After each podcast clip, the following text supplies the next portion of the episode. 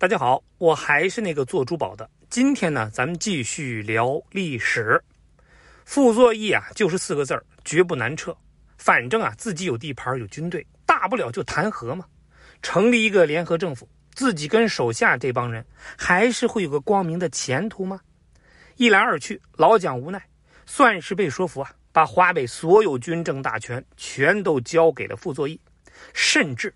都允许他直接接受美国的援助，这就能看得出，老蒋是真的没人可用了。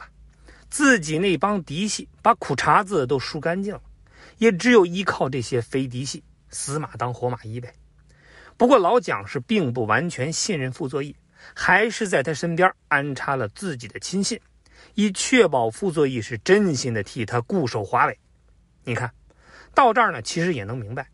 傅作义最放心的是，他觉得东野不会这么快入关。可他万没想到，东野在几乎没有休整的情况下，以最快速度是隐蔽入关，而且兵分两路：一路呢协助华北军区在北平以西作战，切断傅作义西逃的可能；一路在北平以东包围天津，以切断傅作义从海上撤退的通道。那北平以西就是张家口到归绥一带，这儿呢是傅作义脱离阎锡山后发家的大本营，这儿对傅作义呢是至关重要。虽然傅作义不想南撤，但是驻守北平的可不都是他的嫡系哟，还有老蒋的中央军呢。万一傅作义想往归绥一带撤退，中央军那是绝对不会配合的。所以傅作义的布局是，把中央军八个军放在北平以东。而自己嫡系的四个军放在北平以西，把部队沿着五百公里的铁路线展开，而天津由自己的好兄弟陈长捷固守。你看，这个布局像不像淮海战场上的一字长蛇阵？既然还是老套路，那我军有的是办法对付他。七个字儿：掐头去尾，斩蛇腰。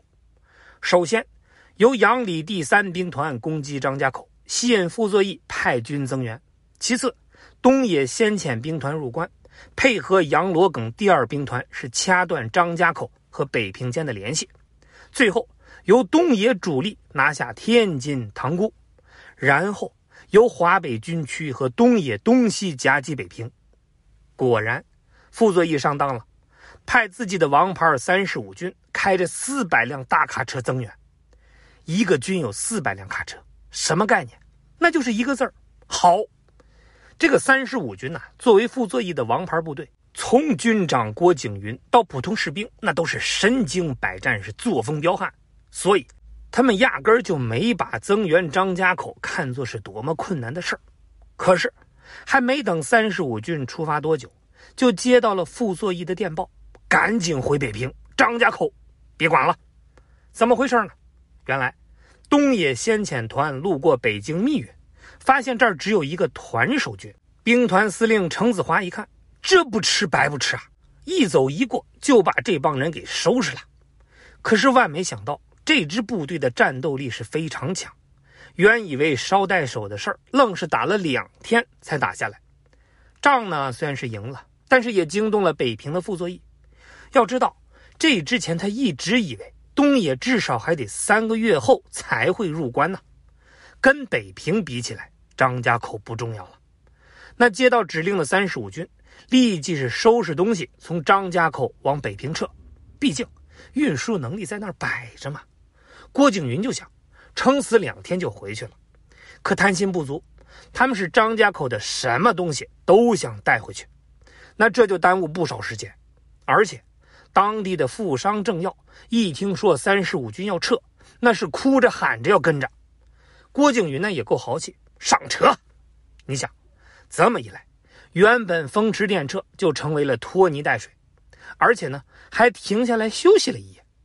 与此同时，军委已经被程子华惊动傅作义的行为感到了震惊，同时得知三十五军提前获得消息，正在往北平撤退。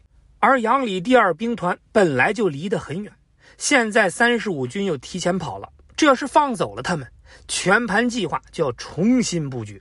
而现在只有第二兵团的一个旅赶到了预先计划伏击的地点，所以主席就下了死命令：第二兵团要不惜一切代价，务必堵住三十五军不回去。木有骂人，哎，骂人会屋里一样骂吗？杨立兵团这么一回事啊？他们拖拖拉拉，动作太慢。还有陈广兵团，谁叫他们前卫部队打密云的？如果让三十五军跑回北平，我要记他们一辈子。有了军委的严令，杨罗耿三位首长也给部队下了死命令：全速前进，增援先头部队，截击三十五军。大部队在拼命的往这儿赶，先遣旅在顽强的阻击三十五军。你想，一个旅打一个军，这是什么样的难度？再加上装备啊，就不在一个水平线上。开战没多久，就出现了整营整连的牺牲。但就是这样，十二旅硬是坚持了一天两夜，打到最后，双方开始了肉搏战。就在快要坚持不住的时候，第二兵团的主力是终于赶到。同样精疲力尽的三十五军，这时候呢是再也顶不住了，全军就撤到了一个叫新保安的小县城里，等待傅作义的援军。傅作义也急了，第一时间就派出两个军来营救三十五军。好容易给你围住了，还能让你跑了？第二兵团正面硬刚两支援军，甚至最后他们只差四公里就能跟三十五军会合，硬是没办法突破。而这时候，东野先遣兵团也终于赶到，北平援军眼看大事不妙，算了，郭靖云，你自求多福吧，我们撤呀。结果，半路上就被东野先遣兵团给截住了。东野的实力呢，各位是清楚的。面对傅作义的两个军，不说是摧枯拉朽，也属于是砍瓜切菜。那这回好了，不但三十五军没救回来，还搭进去两个军，关键这都是他傅作义的嫡系呀。那这么一来，傅作义的腰算是被打断了，那再也不敢派援军。至于新保安的三十五军和张家口的五万守军，听天由命吧。现在傅作义的一字长蛇已经被掐住了尾巴，往西撤呢是不可能了。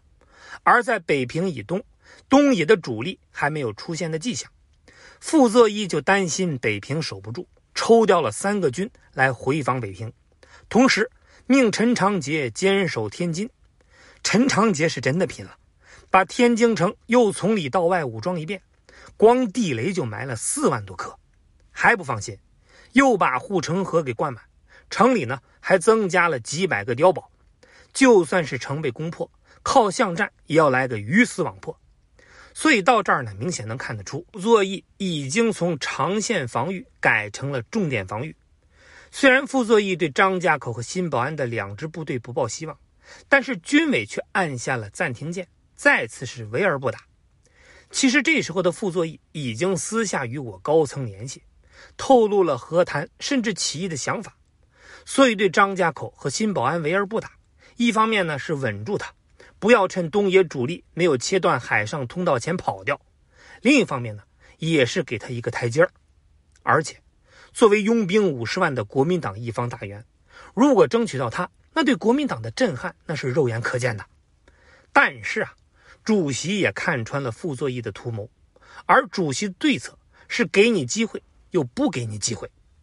给你机会呢，就是准备和谈方案；不给机会，就是防止你利用和谈来拖延时间跑路，或者呢是拥兵自重，提出一些不切合实际的要求。所以在准备和谈的同时，军事步伐一刻也没有停息，立足于打才有和的可能。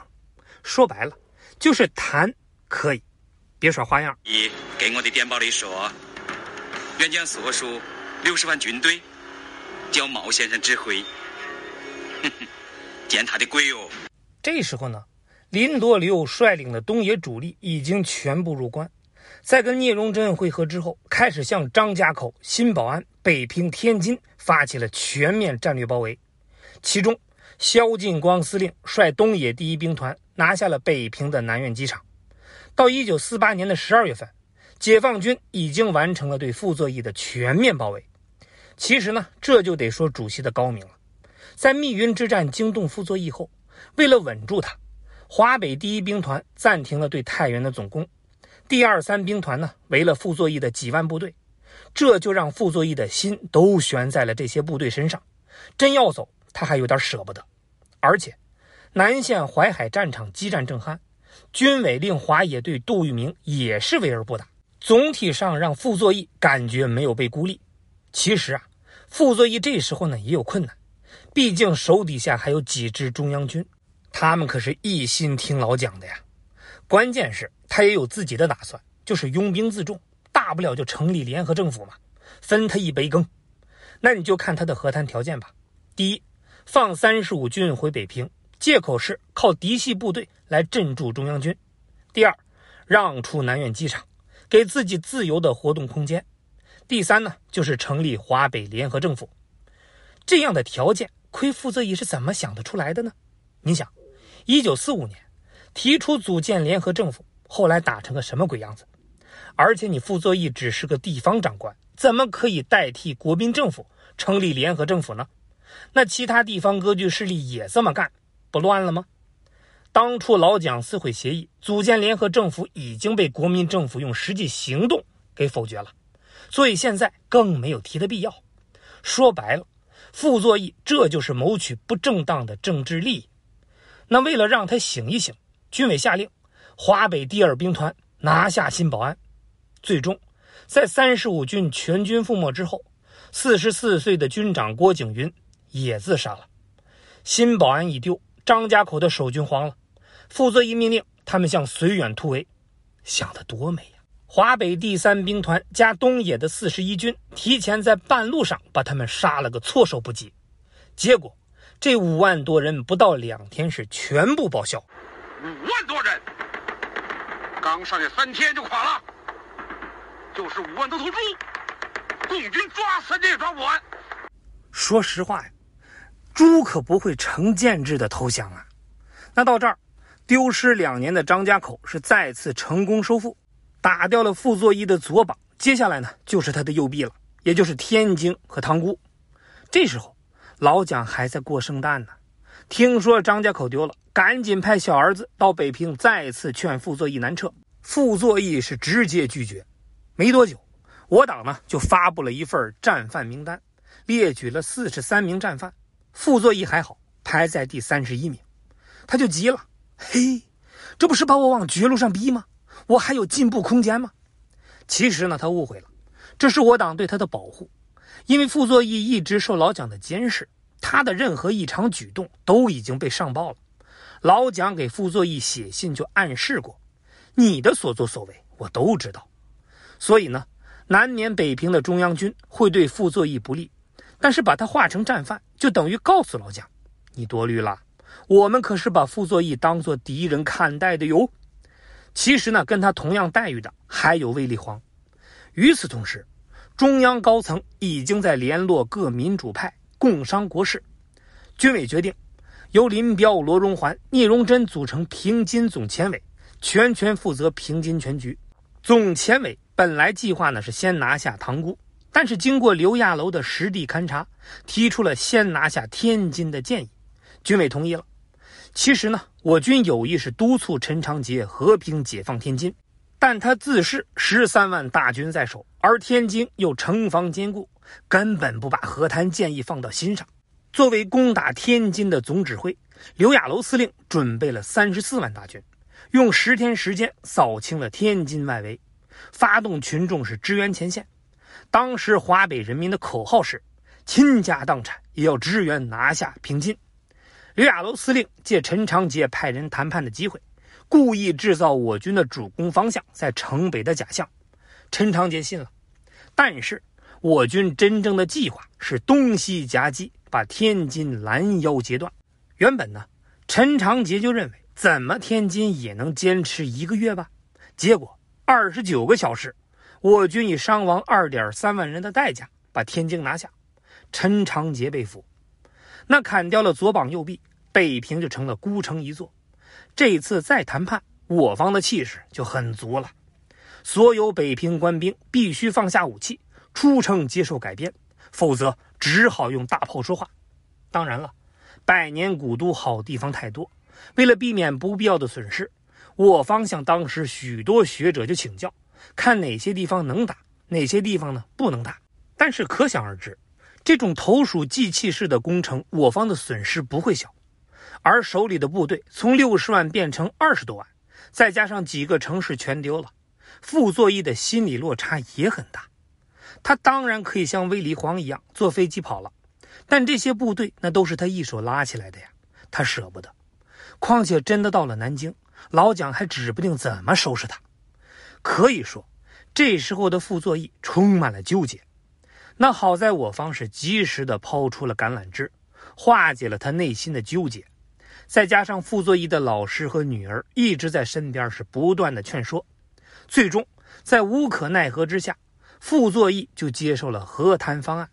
而北平的中央军自知不是对手，也同意放下武器。就这样，北平和平解放，平津战役完美结束。不久之后。